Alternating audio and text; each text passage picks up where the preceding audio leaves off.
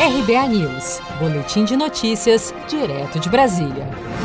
Segundo dados do IPEA, Instituto de Pesquisa Econômica Aplicada, o número de brasileiros em situação de rua em março de 2020 chegou a quase 222 mil pessoas em todo o país. Desse total, 144,5 mil estão inscritos no Cadastro Único do Ministério da Cidadania e aproximadamente 20% desses inscritos, cerca de 26 mil pessoas, tiveram seu pedido negado para receberem o auxílio emergencial de 600 reais. Para a concessão do benefício, a DataPrev usou três bases de dados para analisar quem estaria apto a receber o auxílio emergencial de 600 reais beneficiários do Bolsa Família inscritos no Cadastro Único e os milhões de invisíveis que fizeram o cadastro pelo aplicativo ou site da Caixa Econômica. E esse é outro problema, já que atualmente os brasileiros em situação de rua precisariam de um celular, computador ou da ajuda de outra pessoa que disponha de tais equipamentos com acesso à internet para solicitar o benefício, já que o acesso ao programa é quase completamente virtual, sem contar as limitações impostas pelas medidas de isolamento social.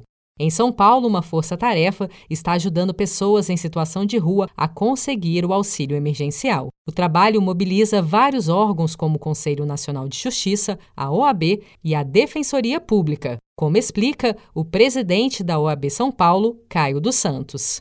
Por isso, a Comissão de Direitos Humanos promoveu o estabelecimento de entendimentos entre as autoridades estatais para fazer com que esta população vulnerável e que, portanto, tanto necessita do auxílio financeiro, possa ter acesso a ele.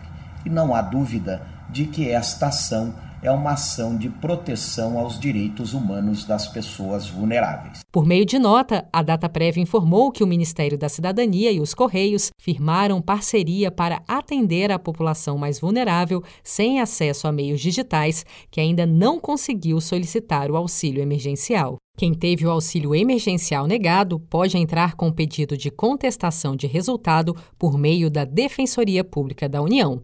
No entanto, a população em situação de rua esbarra mais uma vez na tecnologia neste ponto, já que os defensores públicos estão em trabalho remoto e, para entrar com uma solicitação de contestação, é preciso fazer o pedido de forma online no site da Defensoria Pública da União ou por e-mail. Se você quer começar a investir de um jeito fácil e sem riscos, faça uma poupança no Sicredi. As pequenas economias do seu dia a dia vão se transformar na segurança do presente e do futuro. Separe um valor todos os meses e invista em você. Poupe com o Sicredi, pois gente que coopera cresce. Com produção de Felipe Andrade de Brasília, Daniele Vaz.